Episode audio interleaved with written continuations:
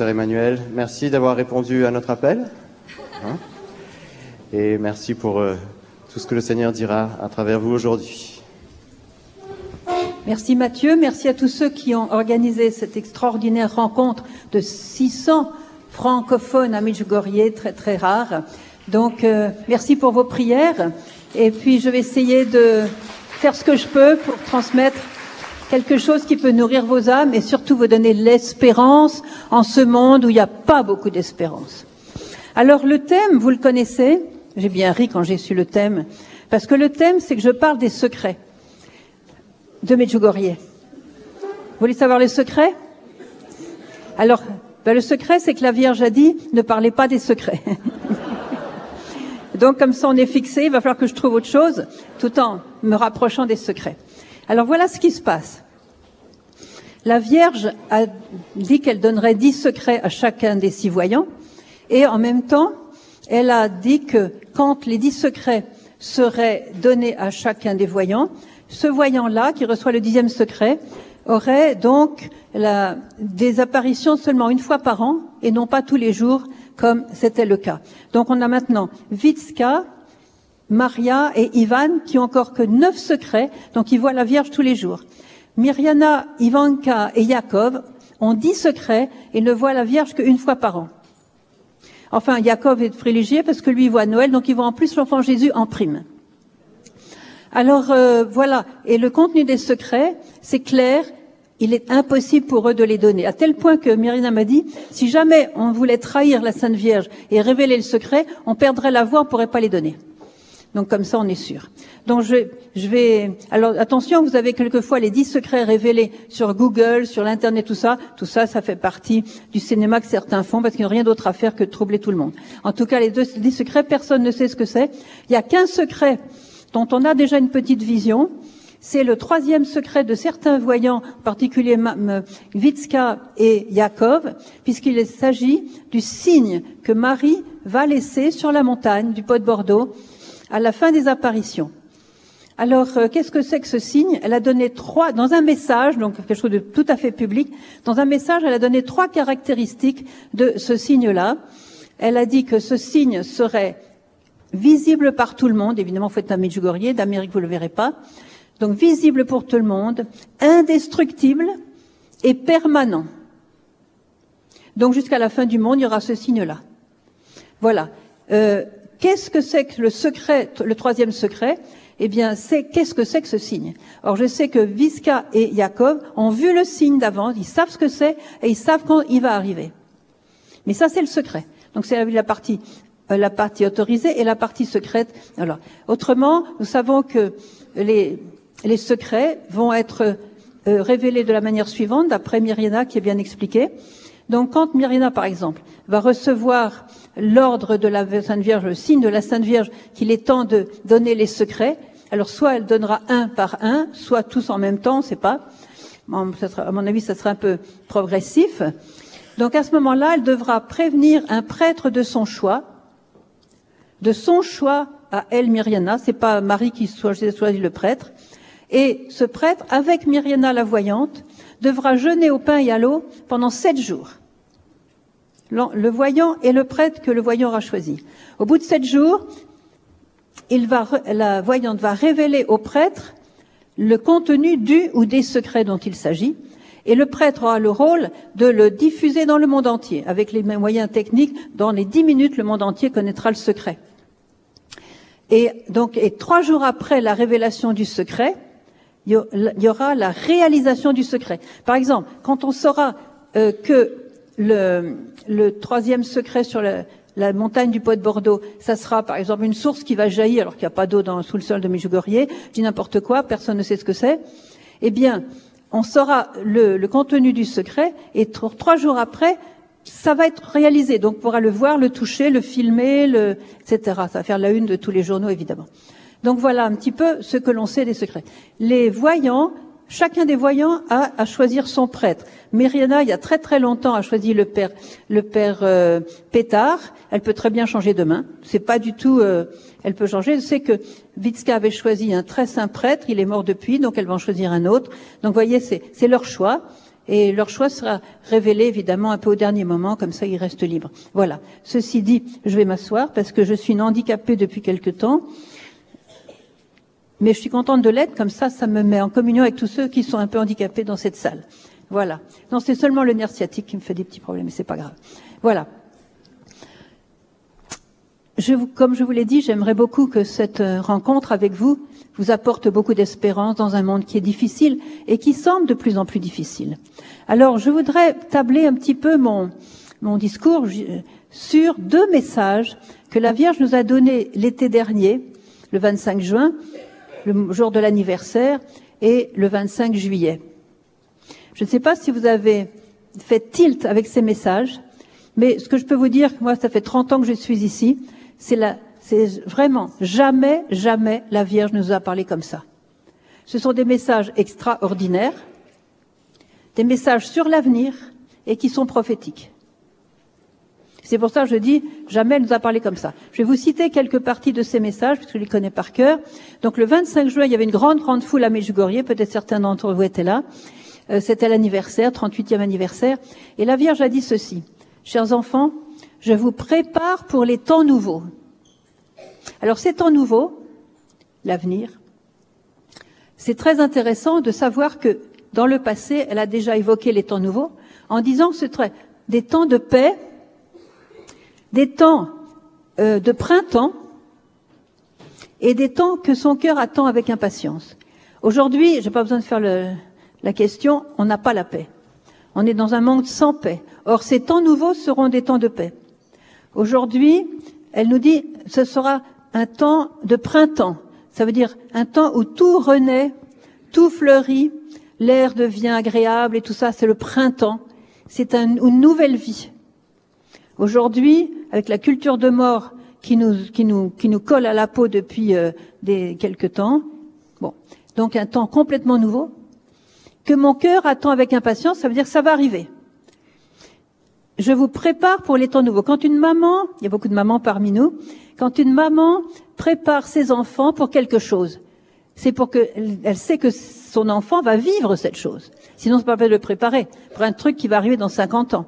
Donc, Marie, aujourd'hui, notre maman du ciel, est en train de nous préparer pour quelque chose que nous allons vivre. De notre vivant, nous allons vivre ces temps nouveaux puisqu'elle nous y prépare. Voilà. Alors elle continue comme ça. Je vous prépare au temps nouveau afin que vous soyez fermes dans la foi et persévérants dans la prière. Ça, c'est, vous avez déjà entendu plusieurs fois la Vierge qui nous parlait de la foi, de la prière. Je ne vais pas revenir là-dessus parce que vous avez tous les, toutes les, les documentations là-dessus. Ferme dans la foi et persévérant dans la prière, afin que, écoutez bien, l'Esprit Saint puisse agir à travers vous et renouveler la face de la terre. Renouveler la face de la Aujourd'hui, on est en train de petit à petit de détruire la nature. On a beaucoup déjà progressé dans cette destruction. Si on continue comme ça, on pourra plus respirer. Il y a encore des Tchernobyl, etc. Il y a encore des, voilà, si un jour les poissons de la mer disparaissent de la mer, il n'y a plus d'oiseaux, plus de, plus fécondité dans la terre, etc. On, on, on, frelate les grains de blé pour que ça rapporte plus. Enfin, on est en train de, voilà, de, de vraiment de détruire. Alors, la face de la terre sera renouvelée. Autrement dit, c'est un temps complètement nouveau dont on n'a pas idée. Et il nous y prépare. Tant mieux, c'est-à-dire qu'on le verra. On le verra. Vous me croyez? Oui. Wow. Euh, alors, c'est très beau de voir que dans l'histoire de Medjugorje, ce temps nouveau qui est extraordinaire est absolument inimaginable dans la situation actuelle, elle a donné un petit flash, une petite fenêtre dans le temps, dans ces 38 ans, qui nous permet de comprendre un petit peu de ce que sera ce temps nouveau. Souvenez-vous, quelle est la date de l'anniversaire de la Sainte Vierge, le jour où elle est née? 5 août. Moi, vous êtes vraiment les pros Medjugorje ici. Hein. Donc, donc 5 août, et en 84, elle a eu quel âge? 2000 ans.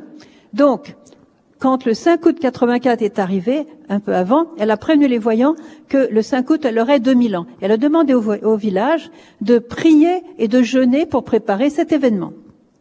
Ils ont prié et jeûné. Et la veille au soir, dans le groupe de prière de Yelena Vassil, vous savez, celle qui a des visions intérieures et des élocutions intérieures, pendant la prière, voilà qu'elle voit Satan par terre, absolument furieux de rage, se tordant de douleur, en grimaçant, et il dit à Yelena, demande à Marie de ne pas bénir le monde demain. Yelena, euh, hein, voilà, question comme ça. Hein.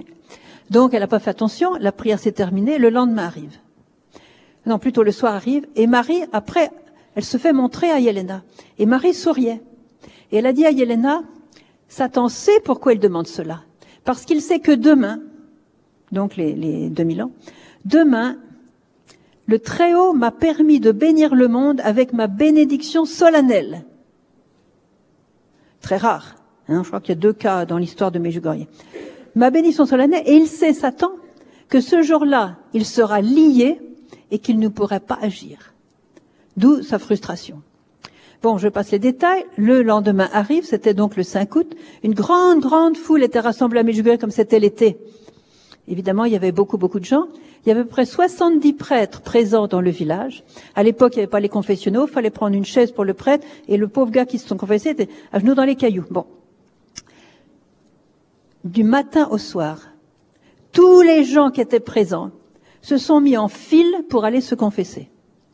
Tous, les uns après les autres, en file pour aller se confesser. Alors, qu'est-ce qui s'est passé de si extraordinaire? C'est que d'abord tout le monde est parti se confesser, ils ont attendu des heures pour chacun, etc. Mais surtout, ils se sont mis tous à pleurer. Tout le monde pleurait. Et pleurait pourquoi? La, douleur venue par le Saint-Esprit, d'avoir offensé Dieu par leur péché.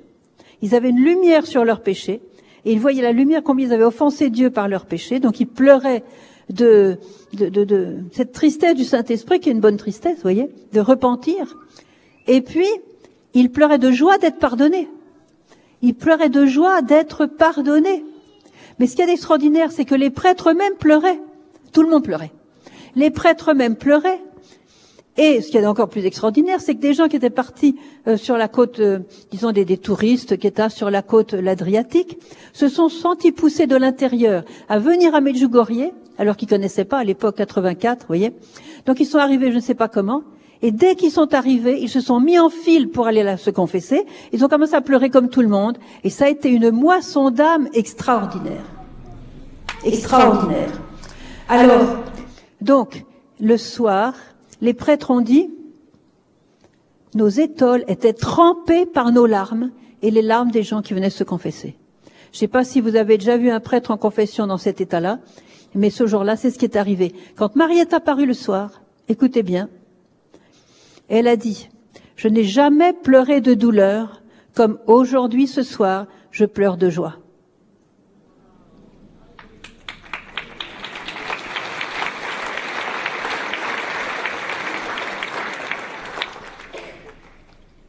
Elle pleurait de joie et c'est très beau de voir que c'est ça qui l'a fait pleurer de joie. Quand on se confesse, quand on renonce au péché et qu'on accède à la miséricorde de Dieu qui, tombe comme des, des torrents sur nous. Alors, à ce moment-là, elle a dit, aujourd'hui, chers enfants, Satan était lié, il n'a pas pu agir. Mais n'oubliez pas que dès demain, il sera libre à nouveau. Ce que vous avez vécu là, c'est une, comme une bulle extraordinaire de mais il sera, il sera libre à nouveau. Et à ce moment-là, ceux qui étaient les, voyants, donc, ont vu que la Vierge pleurait, elle des, des vraies larmes, donc de joie. Ces larmes se sont transformées en larmes de sang. Et ces larmes de sang se sont transformées en larmes d'or. Les mystères joyeux, douloureux et glorieux. Donc, je vous dis ça parce que je voudrais vous dire, qu'est-ce qui a prédominé ce jour-là quand Satan était lié, quand il pouvait rien faire, et bien que qu'est-ce qui s'est passé parmi le peuple? Tout le monde a été comme envahi par des fleuves de miséricorde. C'est la miséricorde qui a prévalu. La miséricorde n'était plus bloquée par Satan qui nous empêche d'aller se confesser, d'aller reconnaître nos péchés, d'avoir le courage d'abandonner le péché, de, de, renoncer au mal, de vouloir se purifier, d'arrêter de faire les, de faire des choses abominables. Vous voyez, c'est Satan qui nous bloque avec mille raisons selon chacun. nos faiblesses de chacun. Et c'est très beau de voir que ce jour-là, c'est la miséricorde de Dieu qui a prédominé. C'est ça le futur, mes chers. euh, C'est ça le futur. Le futur, c'est la miséricorde, c'est la victoire de Dieu. Avant ce futur, je vais en parler. On va peut-être avoir un petit peu à offrir quelque chose. Alors voilà ce qui se passe maintenant. Euh, la, donc la Vierge a dit, je vous prépare au temps nouveau. Donc elle nous prépare à ça. Parce que n'oubliez pas que le 14, 14 février 1982, la Vierge a dit que quand tous les secrets de Medjugorje seraient révélés et réalisés, ce sera la fin du pouvoir de Satan. Or, les voyants, ils ont 52, 3, 4, 5. Donc, c'est pas pour 2000 ans. Est-ce que vous me suivez? Est-ce que vous réalisez à quelle époque nous vivons? Est-ce que vous réalisez que vous avez été choisi par Dieu pour être aujourd'hui vivant et vivre ce temps difficile, extraordinaire? Donc soyez, soyez vraiment heureux, remerciez le Seigneur d'être vivant aujourd'hui, parce que vous allez voir ce que vous allez voir. C'est extraordinaire ce que le Seigneur prépare. On n'a pas idée. Vous voyez, on n'a pas idée de ce qu'il prépare, mais si la Vierge attend avec impatience ce jour-là, c'est qu'elle sait, elle sait ce que c'est et que c'est exactement ce qu'il nous faut. Voilà. Donc maintenant, je continue le, je continue le message du, alors je prends le message du 25 juillet. Alors là, j'espère que vous êtes bien assis sur vos chaises, parce que là, vous allez être secoués, je vous préviens. Vous êtes bien assis, bien carré, voilà, bien calé. Chers enfants, filioli, ça veut dire en fait, chers petits-enfants, viendront des épreuves. C'est la mère de Dieu qui parle. Une prophétie. Viendront des épreuves. Est-ce qu'on n'est pas dans l'épreuve aujourd'hui? Est-ce que l'Église n'est pas dans l'épreuve? Est-ce que la France, la France n'est pas dans l'épreuve? Et elle nous dit, viendront des épreuves. Qu'est-ce que c'est que ces épreuves? Je ne peux pas vous le dire, je ne sais pas. Mais ce que je peux vous dire, elle a dit ça. Viendront des épreuves, et elle ajoute, et vous ne serez pas forts.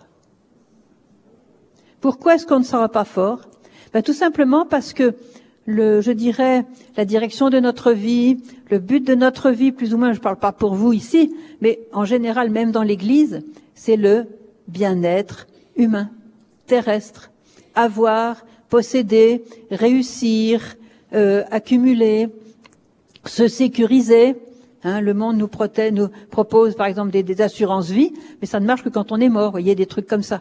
Alors, donc l'assurance Dieu, c'est quand même la meilleure, voyez.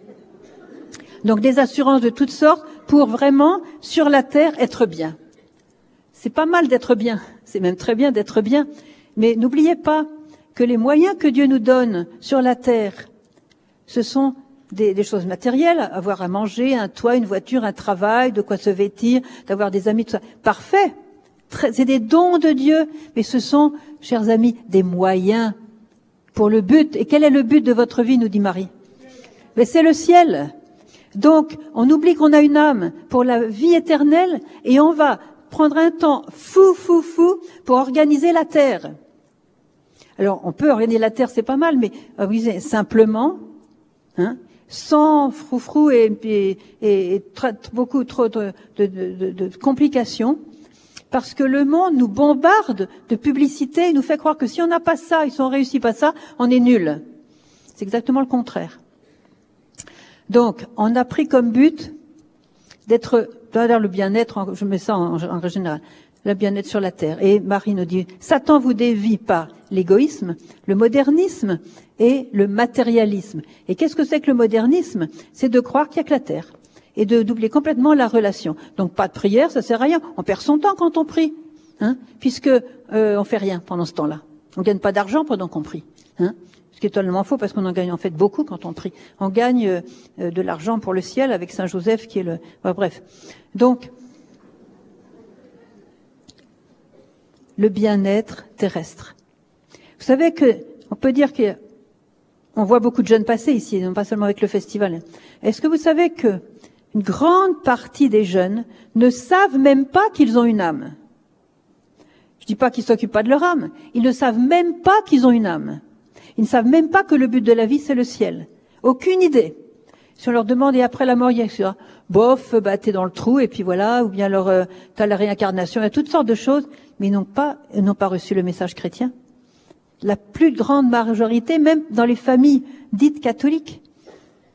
Alors, la Vierge nous dit, vous ne serez pas fort parce que vous avez épuisé le peu de force que vous aviez à des choses qui ne donnent pas la force. Qu'est-ce qui donne la force? C'est les choses de Dieu. C'est quand on prie qu'on devient fort. On devient fort non pas avec notre force, avec la force de Dieu en nous. Quand l'amour de Dieu nous brûle le cœur, c'est ça la force. Voyez? Alors qu'est-ce qui se passe? C'est qu'à force de pas prier, de dire ben ce dimanche je vais pas à la messe parce qu'on y a le foot, voyez des trucs comme ça qu'on entend souvent, oui. Eh bien, on s'est affaibli et la Vierge nous dit les épreuves vont arriver et vous ne serez pas fort. Et elle ajoute une chose, vous devez retenir, même si c'est difficile à retenir, mais c'est la vérité, c'est une prophétie en direct de la part du ciel. Donc, viendront des épreuves et vous ne serez pas fort, et le mal, le péché régnera. Le péché régnera, dit Marie.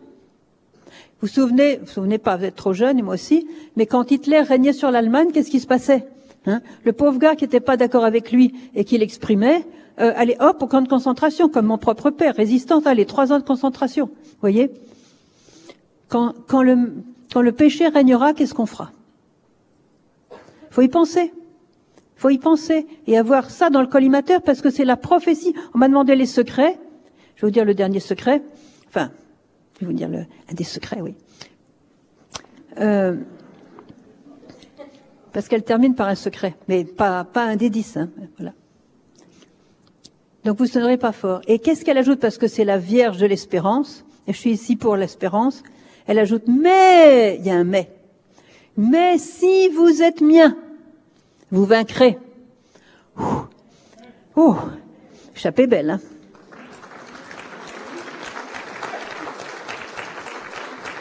Alors, si vous, si vous êtes mien, vous vaincrez. Et c'est là qu'elle donne le secret. Car votre refuge, vous aurez besoin d'un refuge parce que ça va barder, car votre refuge sera où? Oui et non. Votre refuge sera le cœur de mon fils Jésus. Donc le sien avec parce qu'ils sont ensemble. Votre refuge, elle ne dit pas, oui, allez dans une, île lointaine, là, sur le Pacifique, vous serez tranquille, il n'y aura rien là-bas. Non. Le refuge qu'elle nous donne, après nous avoir dit que le péché régnera, c'est le cœur de Jésus. Or, quelques mois plus tôt, elle a dit, chers enfants, l'Eucharistie, c'est le cœur de mon fils Jésus. Donc, plus vous allez être dans l'Eucharistie, avec Jésus Eucharistie, avec Jésus vivant au moment de la messe, avec Jésus vivant dans votre cœur au moment de la communion, avec Jésus vivant dans le tabernacle, qu'il soit ouvert ou fermé, c'est toujours Jésus qui est là. C'est ça, mes chers amis, votre refuge et notre refuge à tous. Et si vous en cherchez un autre, il est véreux. C'est clair. Alors, comme je suis française et vous aussi, en tout cas lié avec la France, je voudrais citer deux choses. D'abord, évidemment, les apparitions de Fatima, puisque Medjugorje est la continuation et la réalisation de Fatima, des secrets de Fatima. Cela, on les sait presque tous. Il y en a encore un qui manque, mais la Vierge l'a dit autrement. Alors, Fatima est avec Marthe Robin et le père et Ratzinger. Je vais prendre des et, et Lucia de Fatima. À Fatima, la Vierge a dit à la fin, mon cœur immaculé triomphera. À la fin de quoi? Elle l'a pas dit. Mais la prophétie contient la réponse. Parce que s'il s'agit d'un, s'il s'agit d'une victoire, qu'est-ce qu'il y a avant la victoire? Une guerre, un conflit. Donc avant le triomphe du cœur immaculé de Marie, il faut bien qu'elle triomphe sur quelque chose de... Ça sera donc une guerre. Et cette guerre, nous sommes dedans. Ça n'est pas fini, mais nous sommes déjà dedans. Je n'ai pas besoin d'expliquer pourquoi. Je pourrais vous citer mille exemples. Encore, euh, encore aujourd'hui, j'ai entendu, en en Espagne, à Hong Kong euh, et ailleurs, il y a, y a, des gens qui s'entretuent en ce moment dans les rues. En ce moment, quand je vous parle. Donc, Marie nous a promis ça. À la fin, mon cœur immaculé triomphera. Et pourquoi je vous dis qu'on est dans cette guerre? Parce que, regardez, Jean-Paul II, qui avait très très à cœur la famille, et qui a été génial pour, euh, pour écrire sur la famille et parler de la famille. Il a chargé un cardinal italien, le cardinal Cafara de Bologne, d'ouvrir à Rome un institut pour la famille, afin de protéger la famille. Le cardinal Cafara, devant cette tâche très importante, a voulu écrire à la voyante Lucia de Fatima, qui était bien, bien sûr encore vivante, puisqu'elle est morte seulement trois mois avant Jean-Paul II, pour demander des prières avec son Carmel. Et là, la voyante a répondu au cardinal, une lettre manuscrite, qui disait, écoutez bien ce qu'elle disait, ça, ça vient en direct de la Sainte Vierge, parce que vous le savez peut-être pas, peut-être, mais Lucia, la troisième voyante de Fatima, a continué à voir la Sainte Vierge dans son Carmel toute sa vie. Donc la Sainte Vierge, la connaissait. Donc cette parole vient en direct de la Sainte Vierge. Le dernier combat du règne de Satan contre Dieu sera sur la famille et le mariage. Est-ce qu'on n'est pas en plein dedans? On est arrivé à ce point-là. Sur la famille, le dernier combat, ça veut dire qu'il n'y en aura pas un autre. On est dans le dernier round de cette guerre. Donc, ça doit nous donner aussi de l'espérance, parce que si on est dans le dernier combat, ça veut dire que la victoire est plus proche.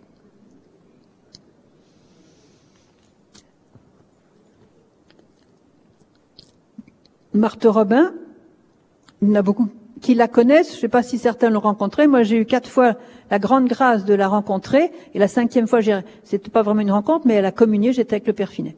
Donc, euh, c'est une, un peu une amie de la famille en quelque sorte. Et j'aime beaucoup les prophéties qu'elle a faites, aussi bien pour la France que pour le monde.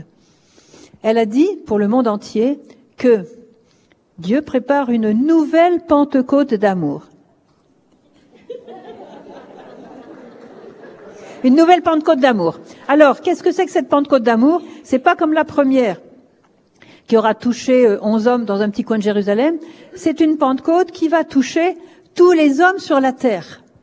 Tout le monde, quelle que soit ta religion, quelle que soit ta culture, ton pays, ta langue euh, ou ton athéisme, peu importe.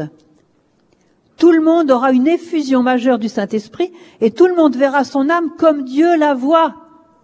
Autrement dit, ceux qui seront en état de grâce auront une joie indicible, céleste, parce qu'ils vont goûter l'union avec Dieu. Ce sera comme un préciel, si vous voulez. Mais ceux qui sont en état de péché, de péché grave, alors là, je vous dis pas, ça sera une telle torture qu'il y aura pour certains peut-être la, tentation de se suicider. Parce qu'ils vont voir en pleine lumière de Dieu l'horreur du péché et de ses conséquences. Et là, il n'y aura pas de faux fuyants. Et c'est une grâce exceptionnelle pour notre époque qui n'est jamais arrivé qui et qui n'arrivera plus. Voilà. Donc, une nouvelle Pentecôte d'amour. Et Marthe aussi a prophétisé. Donc, vous savez qu'elle est morte en 80, trois mois avant les apparitions, et que elle a fait une longue vie de 79 ans, dont 50 ans stigmatisée à vivre la passion de Jésus chaque semaine. Sans compter. Alors, elle était prophète, elle était stigmatisée, elle voyait les âmes, mais non seulement elle voyait les âmes de ceux qui venaient la voir, mais elle voyait par exemple les âmes de tous les prêtres du monde, ce qui vous explique qu'elle priait jour et nuit en sanglotant parfois. Elle voyait tous les prêtres du monde aller à l'autel, en état de grâce peut-être, et pas du tout en état de grâce peut-être. Et elle voyait tout. Elle voyait la douleur atroce de Jésus devant le péché des clercs et les nôtres, et la joie de Jésus, évidemment, devant la sainteté de certains. Donc, voyez, elle voyait tout ça, donc. Et elle a dit, à son époque, donc il y a plus de 38 ans, puisqu'elle est morte comme des apparitions, elle est morte il y, a 38, il y a 38 ans, elle a dit, de l'Église, nous allons vers l'agonie. Nous allons vers l'agonie. Maintenant, on est dedans. L'Église aujourd'hui est en agonie. Et on ne sait pas jusqu'à quel point ça va continuer cette agonie. Il y a beaucoup de confusion, il y a beaucoup de déception, il y a beaucoup de questions, il y a beaucoup de souffrance, il y a beaucoup, beaucoup de souffrance. Mais l'espérance que je voudrais vous donner, c'est que qu'est-ce que l'Église? La Vierge a dit, l'Église, c'est mon fils. Retenez ça. L'Église, c'est mon fils. C'est-à-dire, ne quittez pas l'Église. Quand vous quittez l'Église, vous quittez Jésus. L'Église, c'est mon fils, dit-elle. Or, l'Église, c'est aussi l'épouse du Christ. Alors attention, il y a deux réalités qu'il ne faut pas confondre. Il y a l'Église comme épouse du Christ, sainte immaculée, l'épouse qui se prépare aux noces avec l'agneau. Et puis a nous qui formons l'Église des pécheurs de première classe. Donc, voyez, nos, péchés et le péché d'éclair n'empêchent pas que l'Église reste la fiancée immaculée, l'épouse immaculée du Christ, qui va vers les noces de l'agneau. Alors, si l'épouse suit le maître, c'est dans scripturaire, l'épouse suit l'agneau là où il va. Si l'épouse suit le maître, eh bien on va voir un petit peu ce qui se passe pour le maître, comme ça on va le suivre. Alors le maître a vécu 30 ans de vie cachée. 30 ans. Trois ans de grande évangélisation, avec des signes, des miracles extraordinaires. Il marchait sur les eaux, il calmait la tempête, il guérissait les malades, il chassait les démons, il parlait toutes les langues, il, euh, euh, multipliait les pains et les poissons, enfin, qu'est-ce qu'il n'a pas fait? Et ses disciples l'ont suivi avec un enthousiasme extraordinaire, parce que c'était un homme extraordinaire. Et puis, cet homme extraordinaire, un jour, se laisse arrêter comme un malfaiteur, se laisse lier, se se laisse emmener vers les souffrances, les tortures de toutes sortes, et on n'a pas imaginé encore combien il a souffert. Hein. Il se laisse crucifier très cruellement, humilié, piétiné, crucifié, et le voilà qu'il est mort sur la croix. Celui qui disait Je suis la vie, et je suis venu pour la vie, mort, mort et enterré, dans le tombeau. C'est fini. Imaginez le désespoir des disciples qui l'ont suivi les yeux fermés. Et maintenant, toutes, les paroles les belles paroles qu'il a dites, ben le voilà mort et enterré. Ça y est, c'est fini. Est-ce que l'histoire se finit là?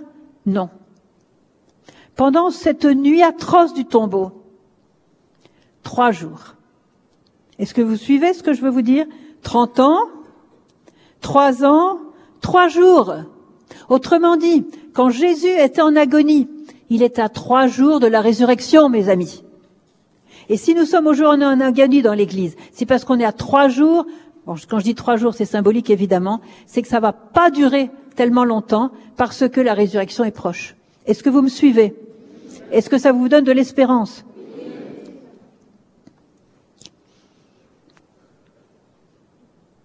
Je suis la vie. Je suis venu pour la vie. Je suis le chemin, la vérité et la vie. Eh bien, c'était vrai. Alors, pendant ces trois jours de nuit noire, il y avait une femme. Et cette femme était debout. Elle croyait, elle espérait et elle aimait. Les autres étaient capoutes, complètement finis une femme. Et c'était qui?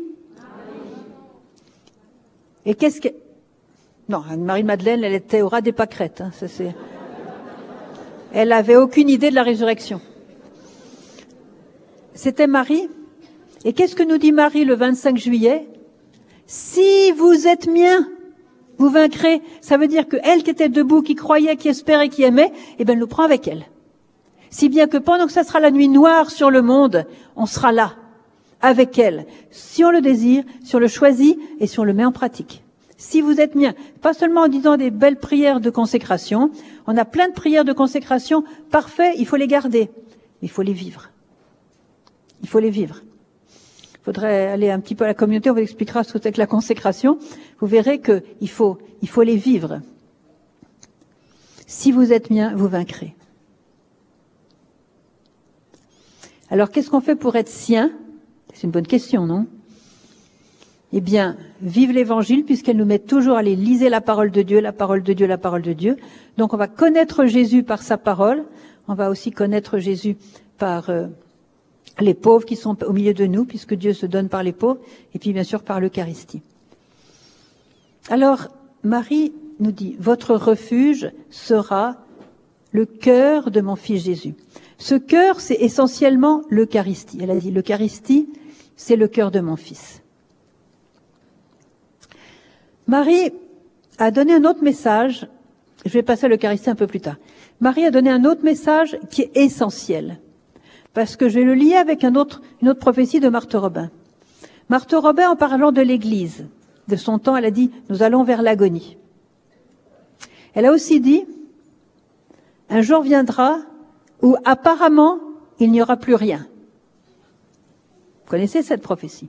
Apparemment, il n'y aura plus rien, sauf quelques petits îlots de ferveur, tout petits groupes de ferveur, des petites communautés de ferveur, une famille qui prie ensemble, un petit groupe de prière dans un immeuble, dans une paroisse, un petit groupe par-ci par-là. Et j'aime beaucoup la prophétie de Ratzinger. Je ne sais pas si vous avez ça dans un, de mes livres. Je crois que c'est La peur à le dernier mot. Quand il était encore professeur de philosophie en Allemagne, Ratzinger, qui est devenu donc, euh, euh, Benoît XVI, a une vision de l'Église de demain. Voilà à peu près sa vision. Elle sera pauvre, dépourvue de tous ses privilèges, humble, caché, persécuté et rempli de l'Esprit Saint. C'est pas beau ça? Rempli de l'Esprit Saint.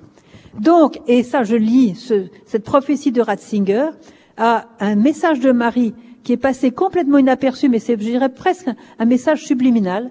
Elle dit, chers enfants, les groupes de prière sont forts. Car je vois dans les groupes de prière que l'Esprit Saint travaille dans le monde.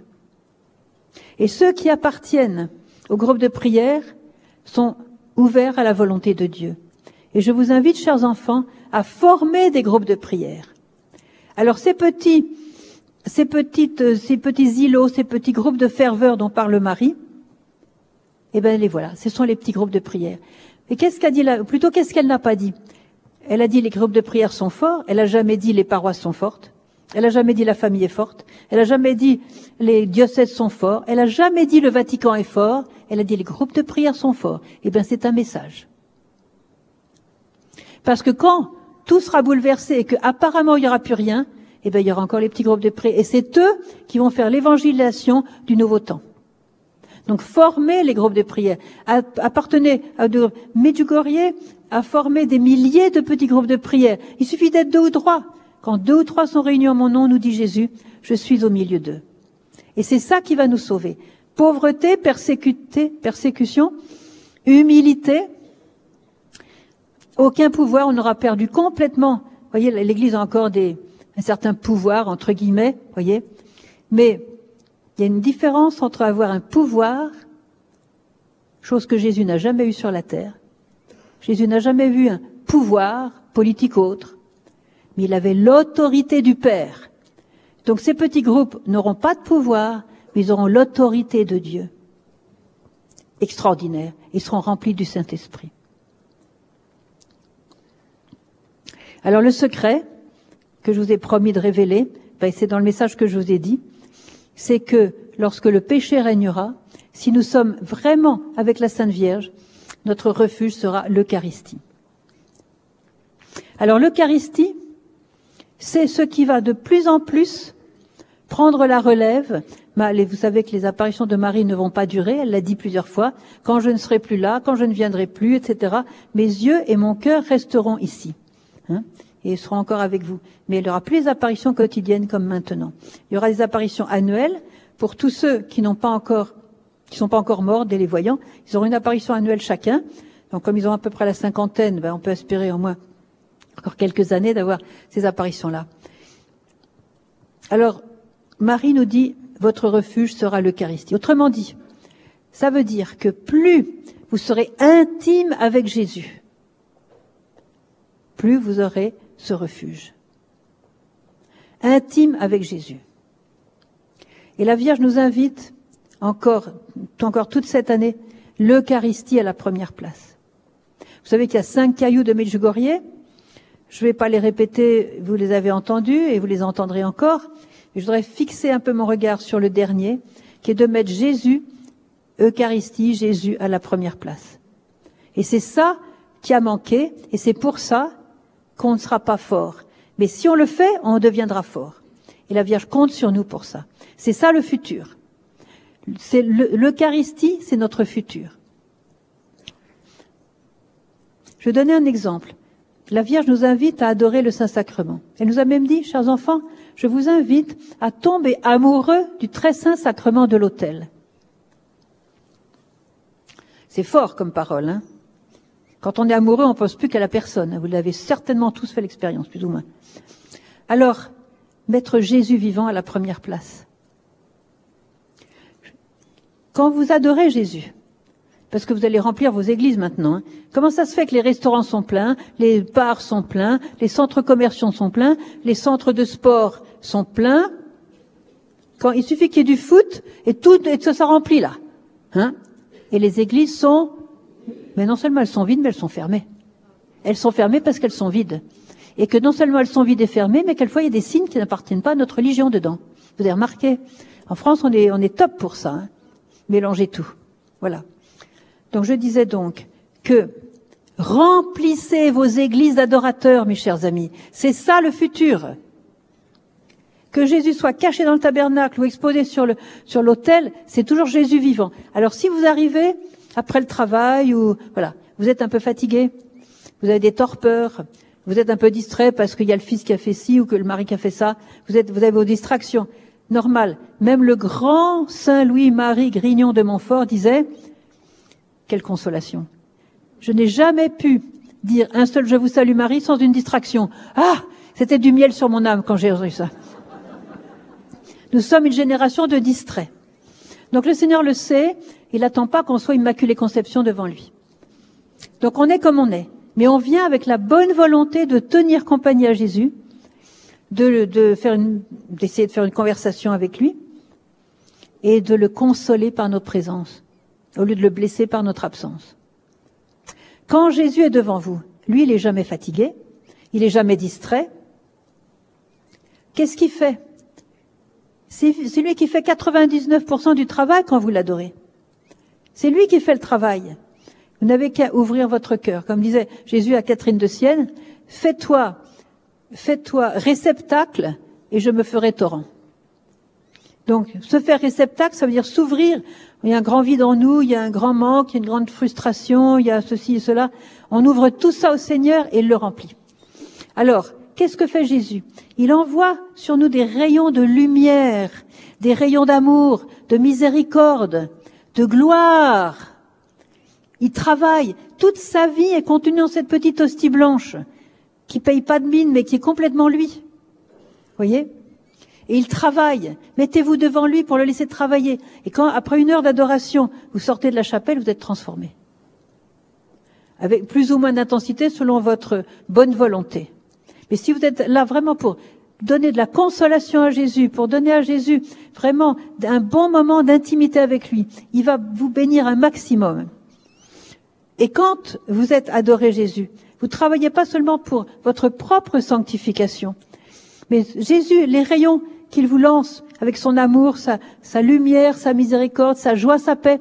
Ces rayons-là, vous pensez qu'ils s'arrêtent à vous? Non. Bien sûr, ils s'arrêtent à vous pour vous transformer, mais ils vont beaucoup plus loin que vous, si bien que toute la zone est bénie par votre adoration, enfin par Jésus à travers votre adoration. Je vous donne un exemple qui m'a beaucoup frappé. Vous connaissez la ville de Trieste en Italie, au nord de l'Italie. Cette ville avait le plus haut taux de suicide de toute l'Italie. C'était la catastrophe à Trieste, les uns après les autres. Eh bien, un de mes amis, prêtre, le père Cousteau, a, disons, il a fait une chapelle d'adoration perpétuelle au cœur de la ville. Eh bien, croyez-moi, en un an, le taux de suicide a déjà diminué de moitié. C'était en 2005. On est en 2019. Imaginez les autres, les autres années. Quand vous mettez une chapelle d'adoration perpétuelle quelque part, dans les semaines qui viennent, moins de suicides, moins de divorces, moins de drogue, moins d'avortements, moins de satanisme, moins de crimes, moins, moins, moins de tout, le mal qui prolifère aujourd'hui. C'est pour ça, la Vierge a dit, formez des groupes de prière et adorez mon Fils et formez des chapelles d'adoration perpétuelle. C'est ça l'avenir. Si vous voulez faire du bien à ce monde qui croule, la Vierge l'a dit. Aujourd'hui, chers enfants, tout croule. Tout s'écroule. Pas seulement la famille, mais beaucoup d'autres choses. C'est elle qui l'a dit. Mais si vous voulez empêcher votre, ville, votre zone, votre village de s'écrouler, votre famille, le seul moyen efficace, c'est de vous planter devant Jésus vivant de le regarder, de l'adorer, de le contempler et de le laisser travailler dans votre cœur. Si vous voulez être efficace. Le reste est inspiré par ça. Mais d'abord la prière, d'abord l'adoration, et le reste vous sera inspiré parce que si le Seigneur veut vous faire faire quelque chose de concret, allez visiter un malade, allez porter euh, un peu de nourriture, vous avez fait une belle tarte aux pommes, vous allez porter à la, à d'à côté qui sait pas cuisiner, vous allez peut-être aider un enfant dans ses études, ceci, cela, des petits cours particuliers. Il y a mille choses qu'on peut faire dans l'ordre de la charité. Mais comment vous allez savoir quoi faire Dans la prière? Dans la prière, vous saurez quoi faire.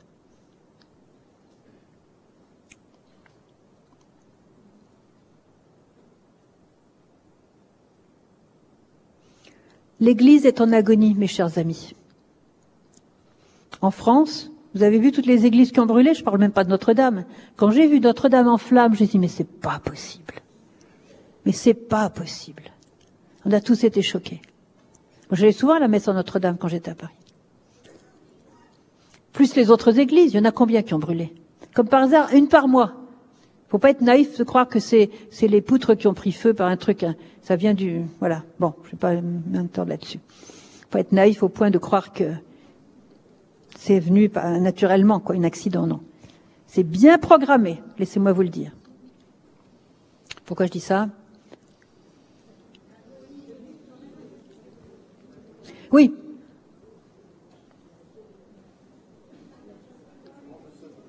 Oui, l'Église est en agonie. Voilà. Le Marche le disait, nous allons vers l'agonie. Nous y sommes, mais c'est pas encore le fond. À mon avis, ça va pas durer. Mais bon. Nous sommes en agonie, l'Église en agonie. Il y a une grosse tentation. C'est en lisant les journaux, les médias, tout ça, euh, en regardant aussi autour de nous, de critiquer l'Église. Peut-être même de quitter l'Église. Peut-être même de dire, mais qu'est-ce que c'est que cette bande de je sais pas quoi? Alors, l'Église est en agonie. Et n'oubliez pas ce qu'a dit la Vierge. Et c'est pas pour rien qu'elle nous disait ça en ce moment. L'Église, c'est mon fils. Et si l'Église est en agonie, c'est parce que Jésus, dans son Église, est en agonie. Alors, quand je dis à ma voisine. T'as vu le cardinal là aux États-Unis, à Boston et je sais pas où encore. T'as vu, euh, t'as vu ce qu'il a fait? Bon, c'est pas possible qu'un cardinal fasse ça. Bon, on peut pas y croire. Et puis le, et puis l'évêque là dans tel diocèse. Et puis, et puis comme mon curé, il est parti avec une femme. Encore heureux qu'il soit pas parti avec un homme. Mais tout ça va. Et puis, euh, et puis regarde. Et puis cette communauté maintenant, mais c'est n'importe quoi. Mais regarde, etc. Voilà, voilà. Et on colporte le mal qui est dans l'Église, on le colporte, soit par téléphone, soit par mobile, soit par WhatsApp, si bien que tout le monde le sait. Et comme les journaux sont dans notre cœur joie parce que ça paye beaucoup quand il y a sexe, religion et sexe, religion et argent, alors là c'est le top, ils font des millions. Et nous, bebe, on va lire ce qu'ils écrivent pour le répéter aux autres. Ça c'est la tentation. C'est vrai qu'il y a du mal dans l'Église. C'est vrai qu'il y a des clercs qui se comportent mal. Et le Sainte Vierge le sait mieux que nous. Pourquoi Marie, Marthe pleurait des larmes de sang hein, C'est pas pour rien. C'est vrai, il y a du mal. Mais quand je vois que l'Église est en agonie et que je sais que l'Église c'est Jésus, vous savez ce que je fais quand je critique? C'est comme si je voyais Jésus lui-même, au moment de son agonie, couvert de sang, de boue, de crachats, de, de, le visage tout tuméfié par les coups qu'il avait reçus. Comme dit, le, prophète Isaïe, il était méconnaissable. On pouvait même défigurer. On pouvait même pas le reconnaître comme un homme. Imaginez, imaginez à quoi il ressemblait, notre Jésus. Eh ben, c'est comme si on regardait Jésus dans cet état d'agonie et qu'on lui dise, ah, Jésus, mais qu'est-ce que t'es moche? Mais t'es trop moche. Ah non, je veux pas de toi. C'est ça qu'on fait quand on critique. Vous comprenez? Vous comprenez ce que je vous dis?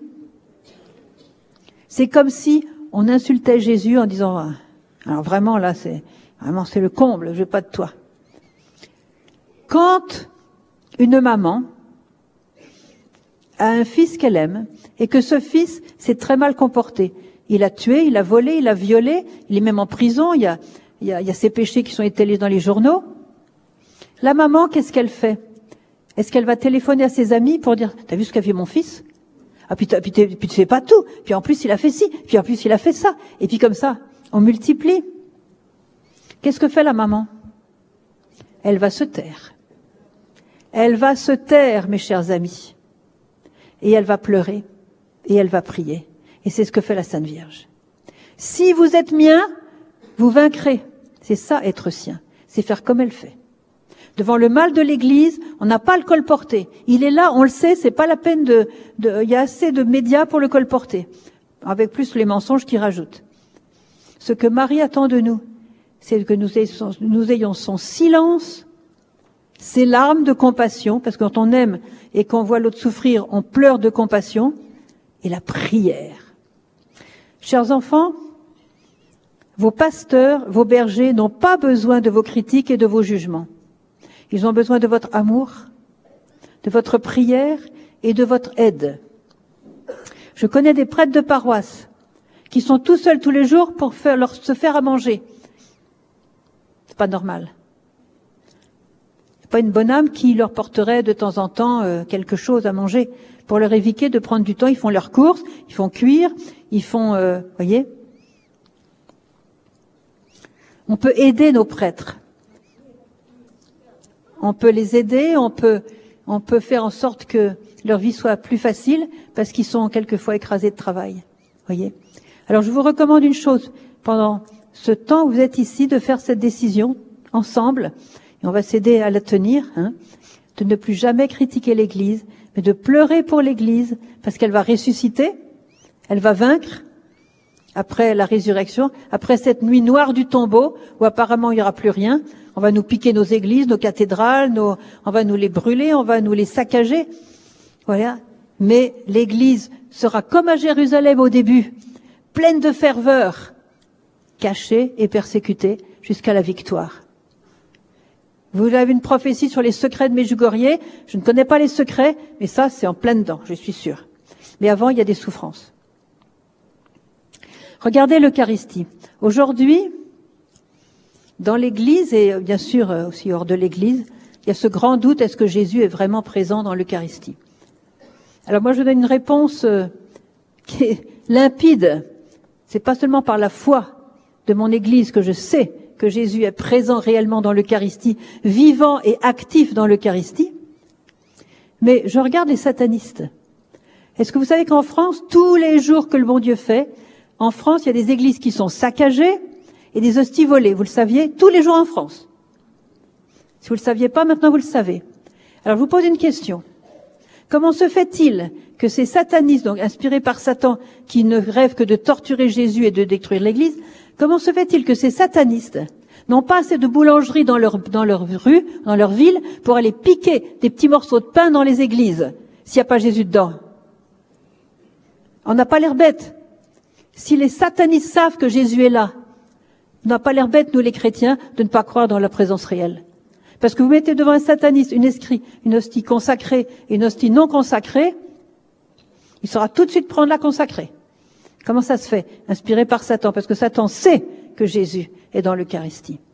Et comment ça se fait que quand il y a l'adoration la, la, eucharistique ici même à Medjugorje, comment ça se fait qu'on entend des satanistes, ou des possédés plutôt, qui crient je ne dis pas les insultes qu'on entend, hein, parce que quelquefois en italien, on peut comprendre. Mais euh, ça veut dire disant va-t'en, je te supporte pas, etc. Voyez, quand Marie arrive à la Croix Bleue, quelquefois on entend elle est venue celle-là. Hein voyez, alors ceux qui croient pas, ils n'ont pas l'air bêtes. Jésus est dans l'Eucharistie et c'est lui notre refuge, c'est lui notre vie. Et je voudrais, je voudrais redire aujourd'hui combien Marie tient dès maintenant que l'on mette Jésus vraiment à la première place. Regardez. Vous voulez tous avoir la bénédiction de Dieu sur votre vie. Est-ce que je me trompe?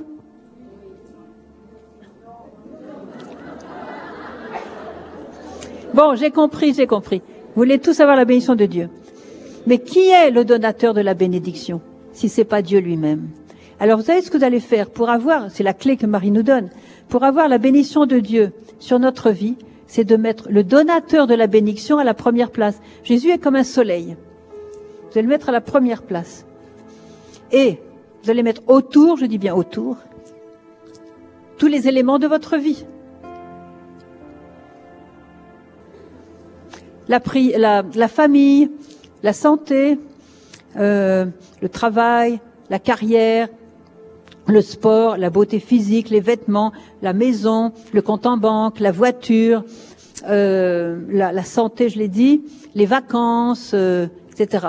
Tout ça, bien sûr les enfants et tout ça, la famille. Tout ça, vous allez le mettre autour de Jésus, je dis bien autour et pas à la place. Si vous mettez tout ça autour, le soleil, qui est Jésus, va étendre ses rayons sur tout ce que vous avez mis autour. Regardez comme il est facile de dire, euh, Jésus, tu sais, tu sais, c'est vrai, je t'aime beaucoup, mais mon mari, je l'aime encore plus que toi. Il est à la première place dans ma vie. Et ma pauvre dame, euh, c'est comme si vous disiez Jésus, euh, bah, écoute, dégage parce qu'il y a quelqu'un d'autre à la place. Et sans s'en rendre, c'est ça le truc, sans s'en rendre compte, vous allez jeter le donateur de la bénédiction hors les murs. Et ça marche plus. Ou bien je dis, Seigneur, je t'aime beaucoup, mais ma carrière professionnelle est quand même plus importante que toi dans ma vie. Pareil. Jésus, dégage. On a mieux que toi. Voyez, et c'est comme ça qu'on rate la bénédiction de Dieu dans notre vie parce qu'on met des idoles. Ça peut être l'enfant, ça peut être le sport. Il y en a qui pensent qu'au foot, il y en a qui pensent qu'à la, la sexualité, il y en a qui tout ça. La sexualité est une très bonne chose en soi, mais quand elle est déviée, ça tue l'homme. Et on peut la mettre à la, la première place. C'est pas sa place. Voyez, le péché, ça peut être aussi la première place. Les, addictions, comme on dit, les dé- dépendances. Alors, je vais donner l'exemple qui m'a beaucoup frappé d'un jeune Américain. Ce jeune Américain aimait beaucoup Jésus. Il était étudiant en Amérique et il a voulu vraiment dire au Seigneur, je veux faire ta volonté, réaliser le plan de, ton plan sur ma vie. Et il priait beaucoup, il était lumineux par rapport aux autres é- étudiants. Alors, euh, voilà qu'un jour, il tombe amoureux d'une fille, elle de lui, et donc euh, ils ont fait euh, des plans pour un mariage dans un an ou deux. Et puis, euh, tout allait bien entre eux. Ils ont vécu la chasteté comme on doit faire quand on est catholique, hein, pour pouvoir avoir la bénédiction de Dieu sur notre mariage. On vit dans la chasteté avant le mariage. Sinon, si on piétine les commandements de Dieu après on lui demande sa bénédiction, il y a un truc qui va pas. Le dis parce que il faut que les parents le disent aux enfants, ils ne le savent pas les enfants. Parce qu'il y a des, péchés qui sont devenus tellement la normalité que quand on parle de ça, c'est comme si on était un extraterrestre.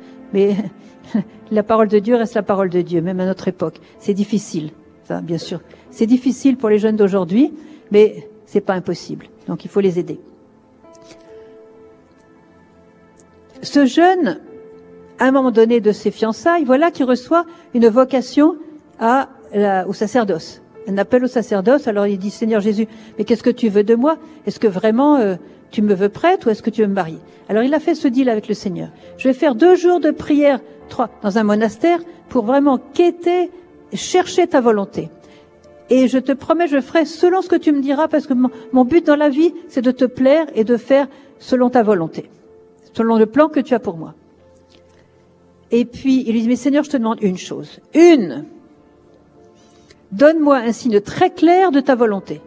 Que ce soit très très clair. Pas une pensée, pas une émotion, pas euh, un sentiment qui passe comme ça. Non, non. Un signe concret, très clair. Bon, puis après, il a dit, bon, il faut quand même que j'aille prévenir ma fiancée, que je vais prier là-bas. Il va prévenir sa fiancée, et il lui raconte tout. Et lui dit, bah, tu sais, maintenant, euh, je vais partir deux jours, là, et ça serait bien que aussi tu te, te joignes à moi pour prier, parce que c'est très important que toi comme moi, si tu es concerné, on puisse faire la volonté de Dieu sur notre vie. Alors, euh, parce que Dieu a un plan, et le meilleur moyen, c'est d'être heureux dans la vie, c'est de suivre ce plan de Dieu. Donc on va chercher vraiment quelle est sa volonté pour voir quelle est sa volonté.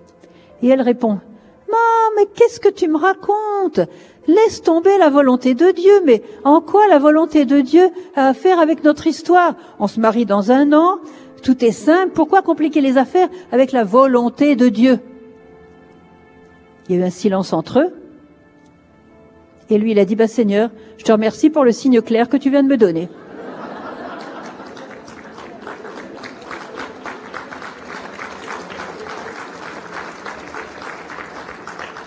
C'était pas facile. C'était pas facile parce qu'il aimait cette jeune fille. C'est pas fiancé pour rien. Donc ça a été vraiment un brisqueur pour lui. Hein. Mais il a mis Dieu à la première place. C'est ça que ça veut dire. Mettre Dieu à la première place. Et ça veut dire aussi que tout le reste était autour. Résultat, il a échappé belle. Parce que, a aimé Jésus comme il l'aimait. Et a épousé une femme qui dit laisse tomber la volonté de Dieu, et il est droit dans le mur. Là, c'était fini. C'était la crise au bout de six mois, et c'était, c'était l'horreur, et c'était comme on en voit tout le temps. Alors, voyez ce que je veux dire par là, c'est que la Vierge, elle aime beaucoup Jésus, elle adore Jésus, adorer, que Jésus soit vraiment votre premier amour. Et de cet amour-là va dépendre la force, l'intensité et la qualité de tous vos autres amours. Ça va guérir vos autres amours de l'ennui, de la déviation, du péché, des ténèbres ou simplement de l'extinction. Voyez, si vous aimez Jésus, vous avez la source de l'amour. Comme cette femme qui disait moi Seigneur, moi ma verge, moi sœur Emmanuel, j'ai mis mon mari à la première place. Lui dit Madame, mais n'oubliez pas que votre mari, même si l'homme le plus beau du monde, votre mari c'est une créature. Il n'y a pas de créature qui soit la source de l'amour, qui soit la source du bonheur, de la paix, de la joie. C'est Dieu la source. Alors pourquoi vous prenez pas votre mari par la main et ensemble, dans votre famille, vous mettez Dieu à la première place? Et comme ça, tous les jours, vous allez puiser de la vraie source du bonheur, de la vraie source de la joie et de la paix. Vous allez puiser votre amour de la vraie source de l'amour au lieu de... Et vous allez croître dans l'amour divin. Et votre amour divin entre vous, il va passer au ciel. Parce que rien de, rien de ce qui n'est pas divin passe au ciel. Si vous avez un amour seulement humain, ça passera pas. Vous allez diviniser votre amour au lieu d'avoir seulement un amour humain et qui va faire pouf, pouf, pouf, pouf, pouf. Voyez Comme 30 ans de couple aujourd'hui. Parce qu'il n'y a pas assez de prière, pas assez de centrage sur Jésus. Alors, vous voulez savoir des secrets? Ben, Le secret, c'est l'Eucharistie. Le secret, c'est Jésus vivant au milieu de nous.